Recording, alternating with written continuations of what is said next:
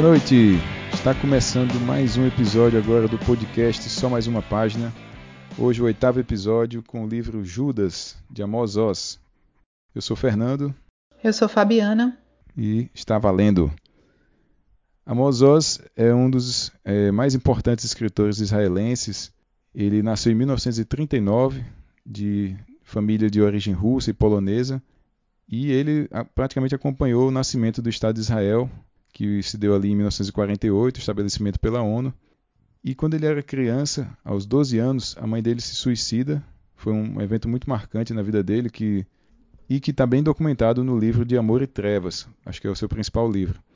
Depois disso, lá pelos 14 anos, ele deixa a casa dele, vai para um kibbutz e abandona também o sobrenome do pai, que era Klausner.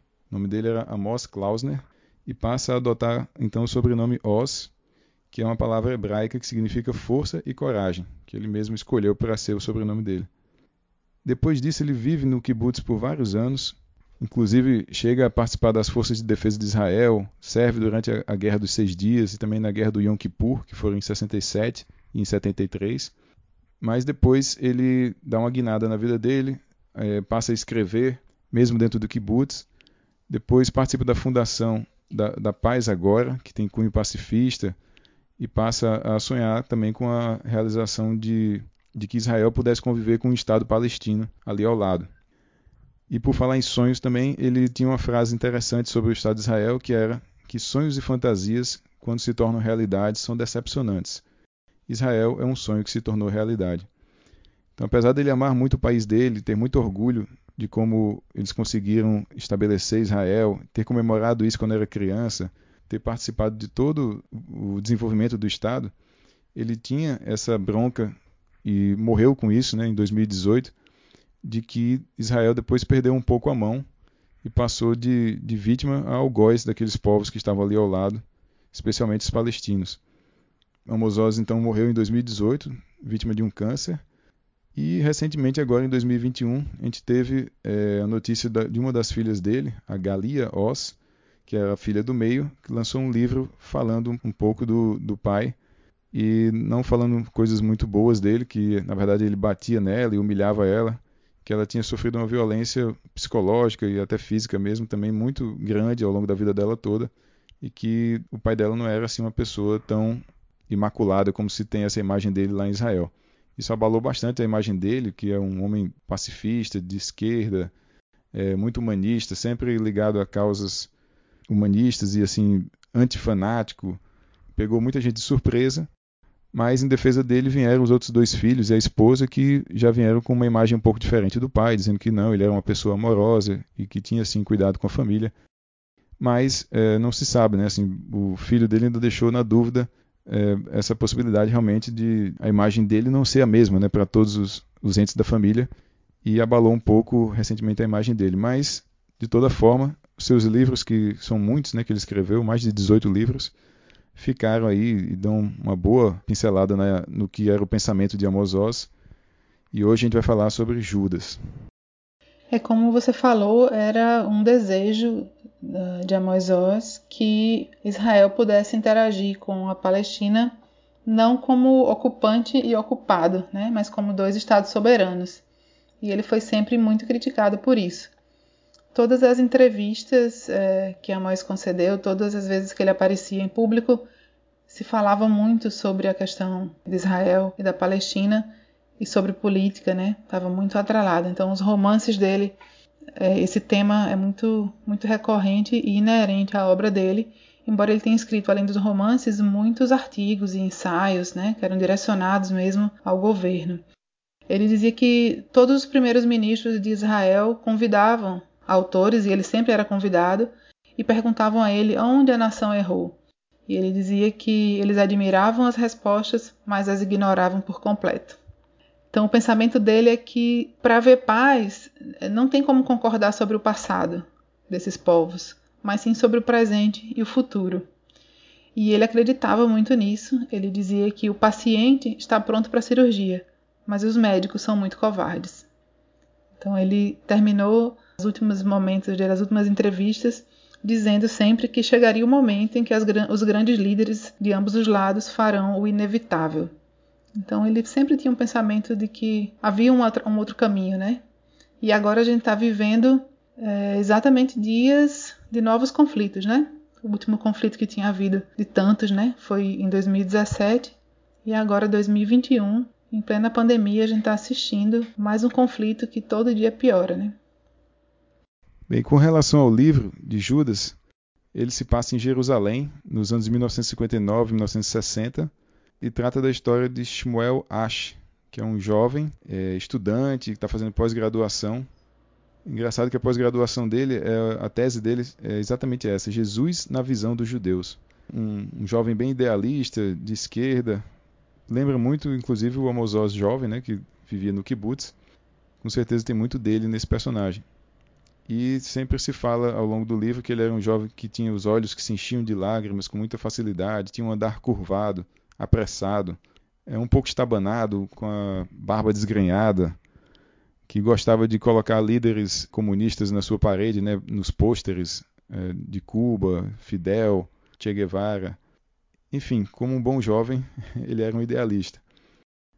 O que acontece é que ele larga esses estudos dele, lá para as tantas, por uma decepção e também por questões pessoais, e responde a um anúncio na casa de, de uma família, da família Bravanel, onde morava antes Shautiel Abravanel, mas onde hoje moravam, onde hoje, na verdade, nessa época em que se passa a história, moravam Atalha Abravanel e Gershon Wald. Então, o que vai acontecer. Você quer que eu fale? o que vai acontecer é que Shimuel vai morar na casa dessa, dessa família, desses outros dois personagens, para trabalhar. A Atalha o contrata é, e explica para ele que o trabalho dele é conversar todos os dias com o Sr. Wald na biblioteca, é, algumas horas que compreendem o período da tarde e da noite, né? mais para a noite. Então ele vai servir chá, ele vai fazer companhia e vai escutar basicamente o Sr. Wald conversar. Então, veja, Shemuel é o jovem de 25 anos, idealista, revolucionário, que posta lá os, os, os pôsteres de Fidel e de Che Guevara no seu quarto, né? O Sr. Wald, a personalidade dele vai ser um cara sarcástico. O Sr. Wald deve ter 60 e tantos anos, a gente imaginou 65 anos. É um homem sarcástico, é um ermitão, um velho cético que perdeu seu filho, seu único filho, na guerra e que ainda acredita que a força é o, o caminho. E nós temos a Talia, que é uma personagem muito machucada pela vida, magoada, que sente muita raiva e que é a viúva desse homem que era o filho do Sr. Wald, né, e que morreu na guerra. Então a Talia tem 45 anos e aí nós vemos que vão ser três gerações diferentes, né? Shemuel na casa dos 20 anos, a Talia na casa dos 45, 40 anos e o seu Wald mais, mais velha na casa dos 65 anos. Então são três visões, três é, universos que vão habitar ali naquela, naquela casa de pedra é, durante o inverno, que a gente vai entendendo que foi o inverno entre 1959 e 1960. É, então eles vão habitar naquela casa no inverno de 1959 para 1960, ou seja, 10 anos depois né, da criação do Estado de Israel. E o Shemuel, que tem 25 anos, vai ter mais ou menos a idade que o autor Amós tinha nesse período, né, em 59. Ele nasceu em 39. Então, nós temos ainda um personagem que não, não vive mais, que era o pai de Atalha. O pai de Atalha era Shaltiel Abravanel, a Bravanel a gente ficou dando risada porque pra gente é o nome, o sobrenome da família de Silvio Santos, né? É a família Bravanel, eu fui ler, que é uma das famílias de judeus mais antigas e ilustres, que significa sacerdote de Deus. Então, o Shaltiel, que era o pai da Talha, ele era um homem que foi considerado um traidor do povo judeu, né? Então, mais uma visão aí que ele apresenta. Porque ele se opunha à criação do Estado de Israel. Né? Ele achava que eles deviam expulsar os ingleses e criar uma comunidade de árabes e judeus, e isso foi tido como uma grande traição e ele foi expulso da agência judaica, o pai de Atalha. Então eles vão é, ter discussões e vão é, é, conversar sobre todas essas questões que envolvem o país e os conflitos e as verdades e as dores de cada, de cada um, porque essas são as pessoas de Israel, né? Cada um tem histórias de vida muito marcantes, marcadas. E ao final, eles vão passar todo esse tempo juntos e eles vão se conhecendo e se transformando, né? Ao longo do, do romance. Então, a história é, se passa muito na casa do, dos Abravanel, onde mora hoje a Atalha, junto com o seu sogro, o Valde. E nesse trabalho do Shimuel de, de, fazer companhia ao Valde, ele passa muito tempo conversando com ele sobre diversas, diversos assuntos, principalmente sobre Israel, mas também sobre a tese dele, que trata de Jesus e a relação dele com os judeus.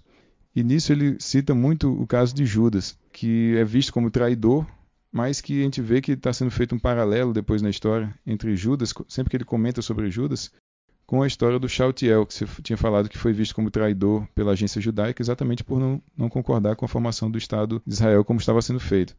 Em algum momento aqui lá do, do livro ele fala que os que estão dispostos a mudar, os que têm a força para mudar, sempre serão vistos como traidores pelos que não são capazes de qualquer mudança, que têm um medo mortal de mudanças, não entendem o que é mudança e abominam toda mudança. E a visão que ele tem de Judas ao longo do livro, que ele tenta desmistificar essa história de que Judas foi um, um simples traidor, é bem interessante porque ele põe Judas como uma figura central do cristianismo, no momento em que ele faz com que Jesus seja crucificado, porque ele achava que esse era o plano original de Jesus, era para isso que ele tinha vindo à Terra, e sem isso ele não teria o impacto que ele teve na formação do, do cristianismo. Na verdade, ele teria sido só mais um judeu, não teria formado uma nova religião, mas sim mantido o judaísmo de uma forma mais amena, teria vindo para para mudar um pouco o judaísmo, mas não para formar uma nova religião, como foi o caso. Então, sem a, essa peça de Judas fazendo com que ele realmente fosse crucificado, e aí não de uma forma ruim, ele põe isso de uma forma como se Judas estivesse querendo ajudar Jesus a chegar sua, ao seu objetivo final, ele coloca Judas, na verdade, como uma figura de formação do, do cristianismo. Que seria mais ou menos o que Shaltiel estava tentando fazer com Israel, né? assim, tentando ajudar Israel a, a achar um equilíbrio né, ali com seus vizinhos palestinos. E as conversas de, de Shimuel Ash, o jovem, né, que, que vai para essa casa dos Abravanel com, com o velho Wald, são muito boas, né? O Wald pega pesado com ele em alguns momentos, mas o, o Shimuel também consegue responder à altura. Tem uma das conversas aqui que eu marquei que é o, o sendo bem fatalista, como ele gosta de ser. Ele é bem amargo, né, devido à questão do filho dele ter morrido na guerra que foi uma coisa que abalou muito ele, que meio que abalou também as crenças dele com relação ao uso da força para poder estabelecer o Estado de Israel, porque ele viu que mesmo fazendo toda a força do mundo, mesmo tentando esmagar os estados em volta ali, os estados árabes que queriam que queriam impedir a formação de Israel, nem isso era suficiente para que eles pudessem viver em paz um dia. Né? É, os olhos, disse Gershon Wald, nunca se abrirão. Quase todos os homens atravessam sua vida, do nascimento à morte, com os olhos fechados. Você e eu também, meu caro Shmuel, com os olhos fechados. Pois se abrirmos um só instante nossos olhos, imediatamente irromperá de dentro de nós um grande e terrível grito. E vamos gritar e gritar, sem parar nem por um minuto. E se não estamos gritando dia e noite, é sinal de que nossos olhos estão fechados. Agora seja gentil e leia o seu livro. E vamos ficar em silêncio. Já falamos bastante por esta noite. Então, isso era um dia típico de trabalho do Shimuel fazendo companhia para o Valde. Era bom esse trabalho, viu? Eu queria ter esses debates com o Valde. É, no final das contas, era um ótimo trabalho e era algo que ele procurava, né? Assim, um lugar para ele poder pensar, tentar desenvolver os estudos dele, ter muito tempo livre, e é o que ele faz, né? Além da, de começar a ter a relação também com a Talha. Essa relação, não sei o que você achou, mas eu achei um pouco pobre assim essa parte do livro, no sentido de que era uma atração meio fatal, assim, aquela coisa de um, parece um filme meio um filme ruim, assim, um filme B, em que só o fato de ter uma mulher na casa e ele tá lá porque ele é jovem, eles vão ter que se pegar em algum momento e, e era meio que forçado assim.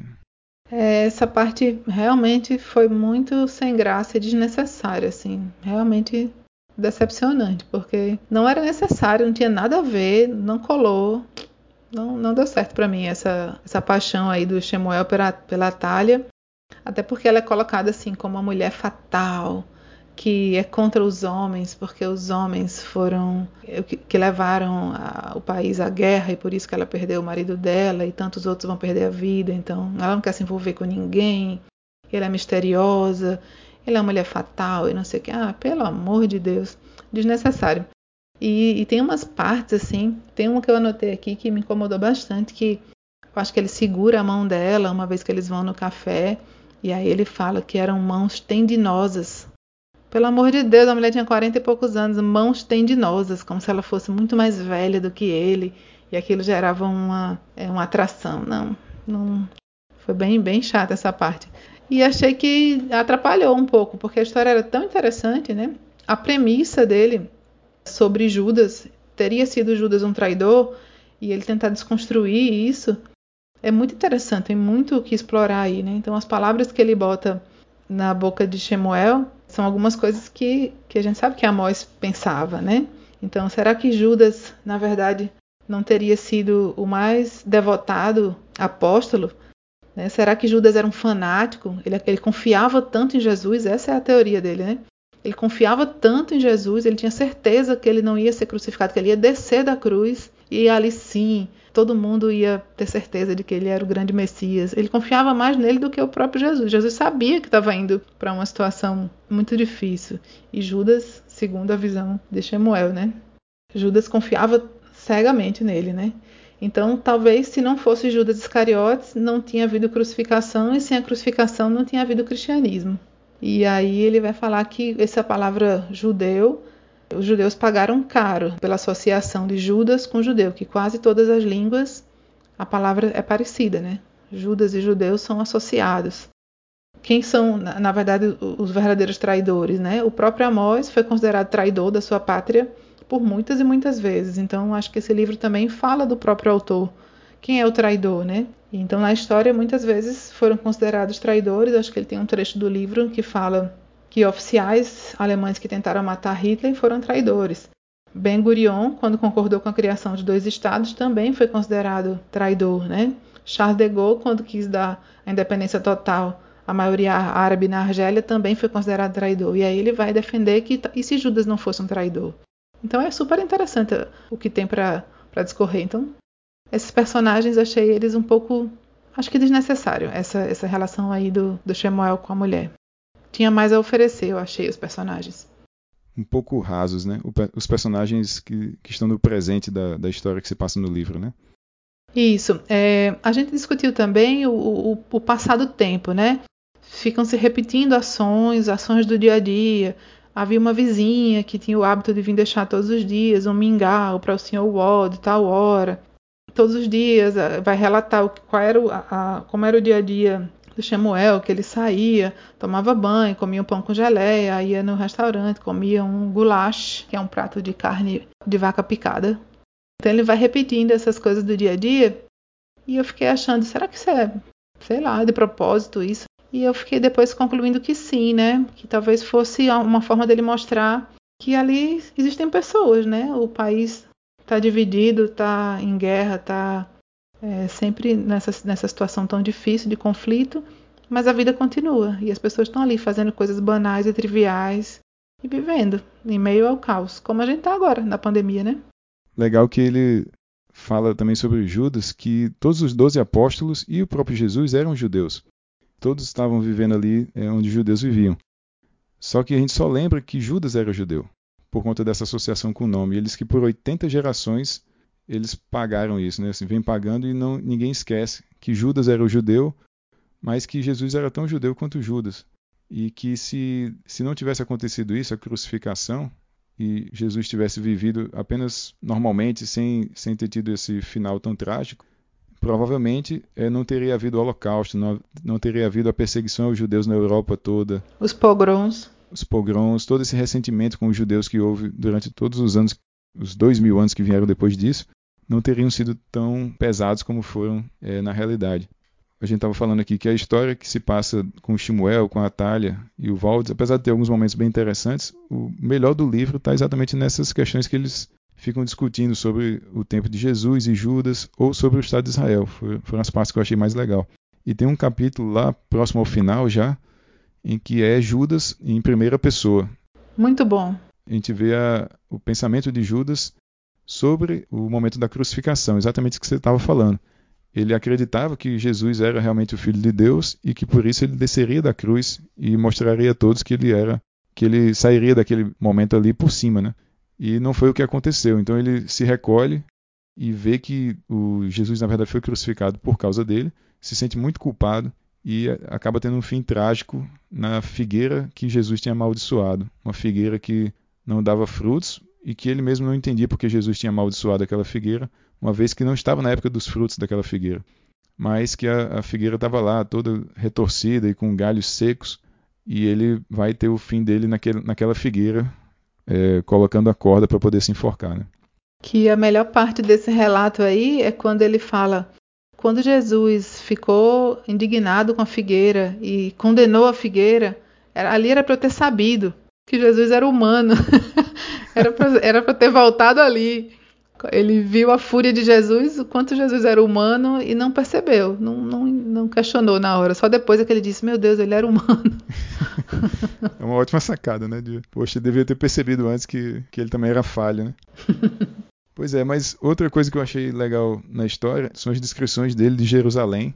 Tem vários momentos em que o Shmuel caminha pela cidade, em alguns momentos à noite também com a Talha, né, quando eles vão ver a cidade à noite, vão num lugar lá bem alto da cidade. Então assim, eu achei muito interessante porque no outro livro dele, do De Amor e Trevas, ele fala muito da cidade também, descreve ruas, descreve passagens, becos, vielas, coisas que vão deixando você com curiosidade de saber como é que é a cidade mesmo, assim, me fez querer visitar Jerusalém. Não nesse momento, né, claro. Você não achou esse recurso muito Dostoiévskiano? Por vários momentos, Shemuel me lembrou Raskolnikov, andando pelas ruas de São Petersburgo e voltando molhado para o seu cafofo, porque era exatamente o que é, Shemuel fazia, e se colocava sobre as cobertas com as vestes molhadas. Eu falei, é Raskolnikov esse aqui. E Amós era um grande fã né, da literatura russa do século XIX, especialmente Dostoiévski e Chekhov. Ele é aquele personagem outsider, né? Assim, tá tentando se encontrar e caminhando a esmo assim pela cidade. Muitos momentos ele faz isso e você vê que ele está um pouco perdido mesmo assim, procurando algo para poder acreditar, na verdade. Tem um trecho que fala assim que a vida de Shemuel está presa às lembranças do passado. Só você está perambulando pelas ruas de Jerusalém. Os dias estão passando, o inverno vai passar, depois virá o verão e depois o inverno, e você vai se degradando entre as lembranças e as ilusões. É como se Shemuel também fosse um pouco Israel, né? Que está vivendo no passado. Porque ele não vem e fica remoendo as coisas. Ah, deu errado, minha namorada me deixou, eu perdi não sei o que da universidade, meus pais faliram. Shemuel está preso no passado. Como se ele precisasse passar por esse inverno na casa da família Bravanel para seguir em frente. Achei meio metafórico isso aí. Aliás, tem várias coisas que eu não sei se foi de propósito ou não, que eu fiquei pensando que são mensagens subliminares. Um negócio que eu pensei é que o Samuel vive na água furtada. E ele, a água furtada, que é o quarto onde ele vive lá no primeiro andar, é quase um personagem também, né? Ele fala muitas vezes, descreve em detalhes. Ou seja, uma água furtada é o quê? É uma parte do telhado que, que é constituída por uma aresta inclinada, a definição, delimitada pelo encontro de duas águas que formam um ângulo reentrante, ou seja, para onde convergem as águas que caem para o telhado. E é onde Samuel mora. Ele mora improvisado, né? É como se fosse o Estado de Israel ali se equilibrando entre, entre os seus vizinhos, só tentando não explodir, né? Tentando não, não se desfazer. Tem um pouco disso, realmente, assim. Ele, e esse inverno dele é esse momento do Estado de Israel de se estabelecer tentar encontrar seu equilíbrio, né, sua paz com os demais. Poxa, essa análise ficou bem profunda.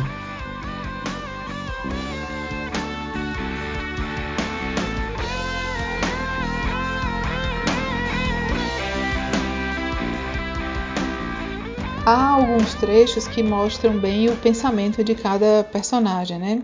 Shemuel, o idealista, é, o revolucionário, né? Ele fala assim num trecho: Parece aos judeus em Israel porque não têm noção de quais são os limites da força. A verdade é que toda a força no mundo não pode transformar uma pessoa que odeia você numa pessoa que gosta de você. Pode transformar quem odeia num escravo, mas não em alguém que goste de você. Nem com toda a força do mundo se pode transformar uma pessoa fanática numa pessoa sensata. e nem com toda a força do mundo se pode transformar quem está ávido por vingança num amigo. E aí está, são exatamente esses os problemas existenciais do Estado de Israel. Transformar quem o odeia em quem o estime, um fanático não moderado, um agente de represália e vingança num amigo. Não pode apaziguar nem trazer uma solução, só pode evitar a catástrofe por algum tempo. Ao que o Sr. Valde, que havia perdido o filho na guerra, responde: Então perdi meu único filho, só para que se adiasse um pouco a catástrofe, que, na sua opinião, não há maneira de evitar? E é exatamente isso mesmo, né? Foi só mais um, não fez muita diferença, não. E esse assunto do fanatismo é bem recorrente em Amos Oz. Ele tem um livro que se chama Como Curar um Fanático, que é escrito em 2006 tem uma frase lá, um, uma ideia que ele coloca no livro que é bem interessante, que é meu trabalho consiste em me pôr no lugar de outras pessoas, ou mesmo estar em suas peles. É um pouco disso, né, da gente avaliar a questão dos judeus versus os árabes. A força que me impele é a curiosidade. Eu fui uma criança curiosa. Quase toda criança é curiosa, mas pouca gente continua a ser curiosa em sua idade adulta e em sua velhice. Assim, depois de, de adultos, as pessoas não têm mais a mesma capacidade de se pôr no lugar do outro, de ser um pouco mais maleável, não, não abre mais mão daquilo em que acredita, não quer mais voltar atrás, não quer mais repensar nada. E acho que é isso que faz com que a questão lá do, dos árabes e israelenses seja tão sem solução, né? Amos Oz dizia que Israel tem 8 milhões de habitantes, 8 milhões de primeiros ministros, 8 milhões de profetas e 8 milhões de messias e que Israel não, é, não vai ser uma nação nunca, é, e sim uma coleção de argumentos.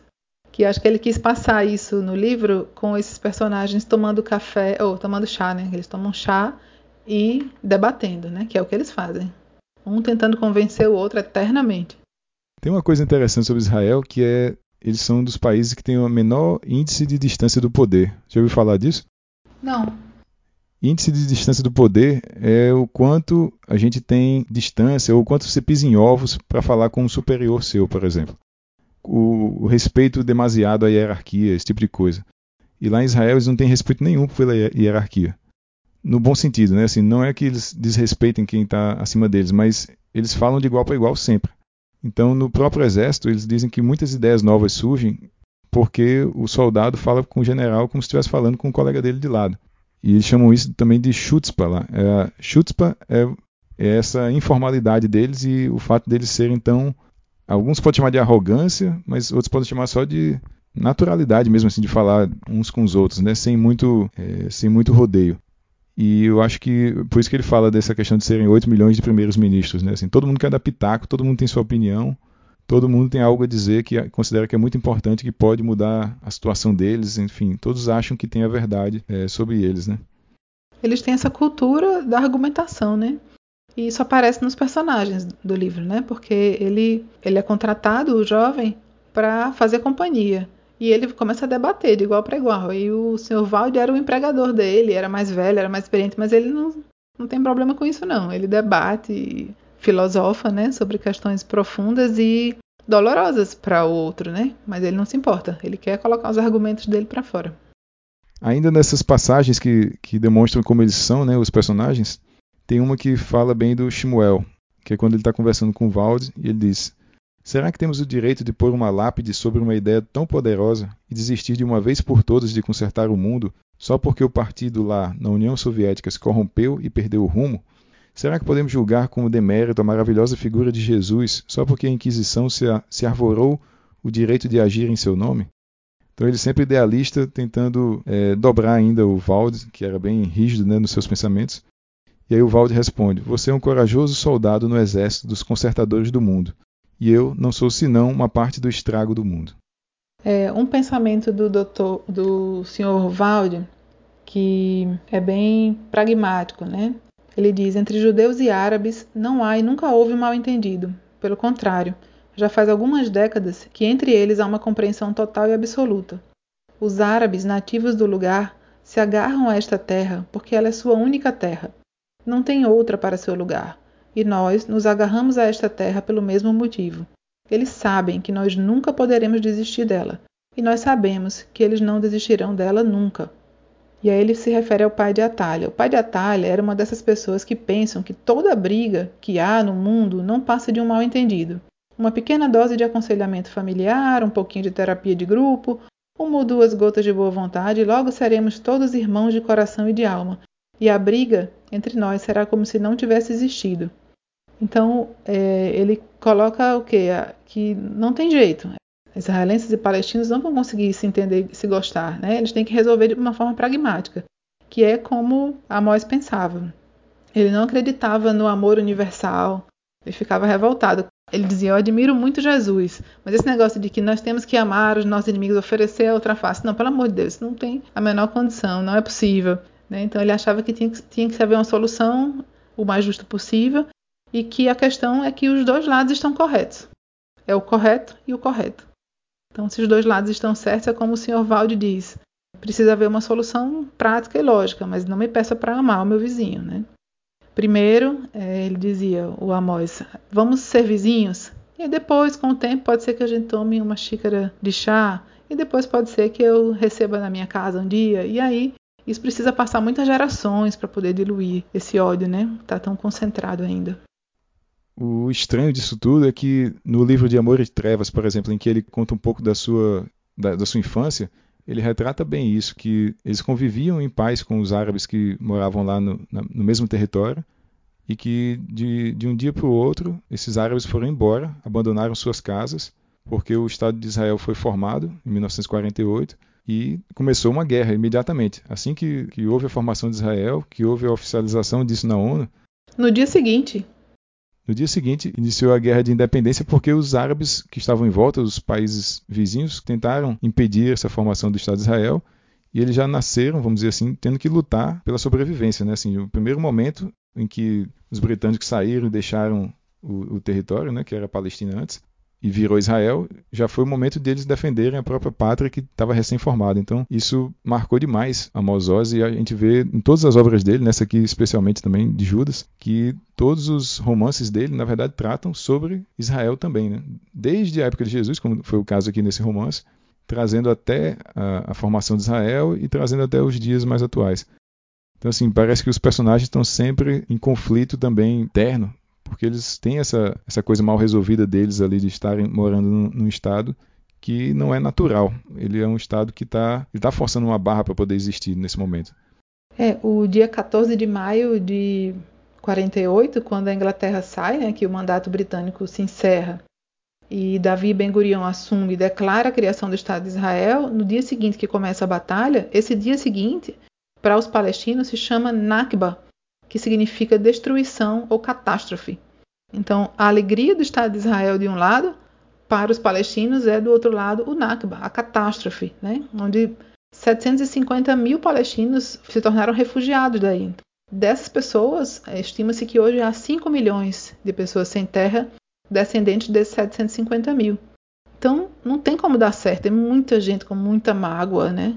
Com muito ódio. Esse conflito agora a gente viu, né, que começou por conta de seis casas, seis residências que tinham que ser desalojadas por conta de uma ação na justiça que os israelenses se acham no direito de, de reaver essas seis residências. Então sempre vai haver seis vezes quantas milhões de pessoas, né, ali achando que tem direito sobre aquela terra.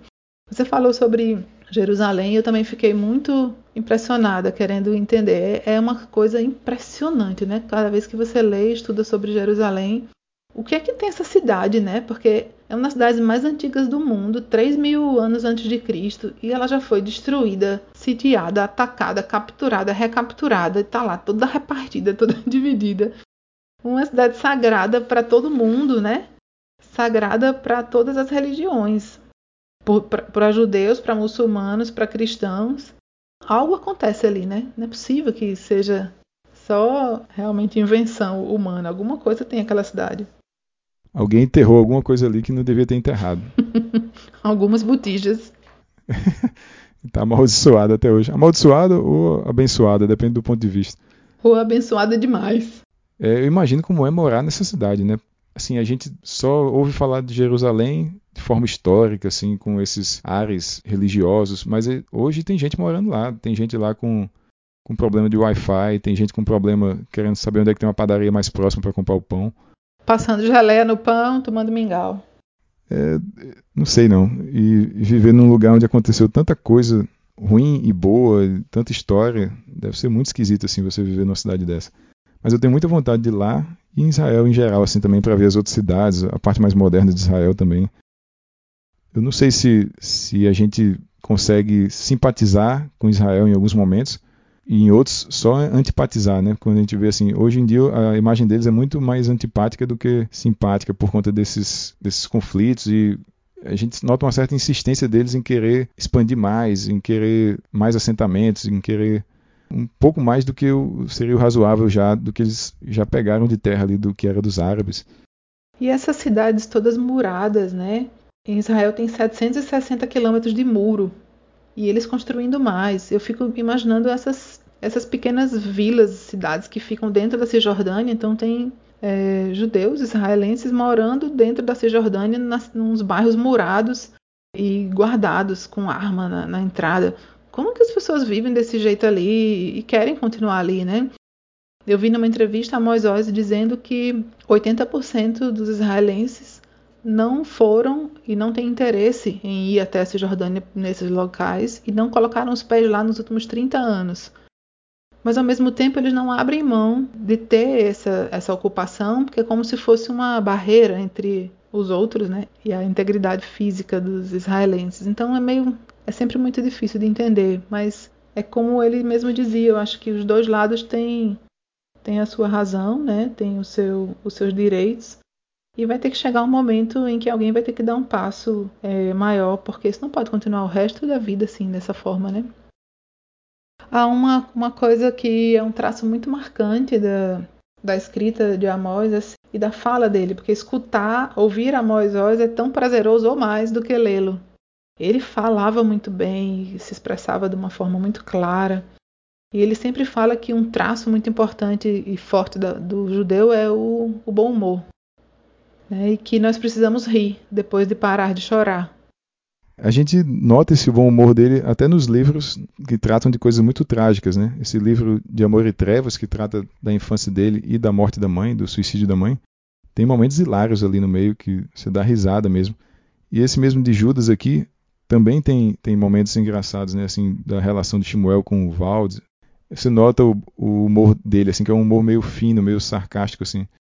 O Amós tem muitas frases incríveis e hilárias, né? E muitas historinhas engraçadas que ele conta e coloca dentro dos livros dele. É uma frase que tem muito a ver com esse momento e com o momento que o mundo também está vivendo de tanto fanatismo.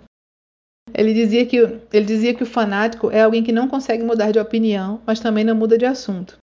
E dizia que nunca viu um fanático com senso de humor e nunca viu alguém com senso de humor se tornar um fanático. Estamos precisando de mais bom humor, principalmente na política aqui no Brasil. Tá difícil ter bom humor, mas a gente tenta. A CPI ajudou no bom humor, foi engraçado, teve momentos agradáveis. Estou aguardando os novos momentos dessa semana, porque tem que tentar encontrar os momentos hilários no meio dessa, desse fanatismo todo mesmo. Uma coisa que me entristeceu foi que eu descobri Amos Oz um pouco tarde, né? Quando eu descobri ele, ele tinha acabado de morrer. Então eu fiquei pensando, poxa, o, cara escreve tão bem, aí você fica esperando assim, será que vai vir mais coisa legal, vai vir, vão vir outros livros? E não, agora você já sabe que a obra dele é finita, tá aqui, parou. Mas em compensação eu li muito pouco ainda dele, então tem muito livro para ler, muita coisa para conhecer de Israel. Acho que valeu, foi bom. Gostei do comentário hoje. Valeu. Vamos ler para saber conversar com, com fanáticos e não deixar o fanatismo tomar conta da gente, porque nós todos somos fanáticos em algum momento, né? Combater o fanatismo acho que é importante para a gente não alimentar o ódio, o radicalismo, o racismo que está sempre rondando. Beijo, Febe. Até a próxima, então. Beijo, me liga.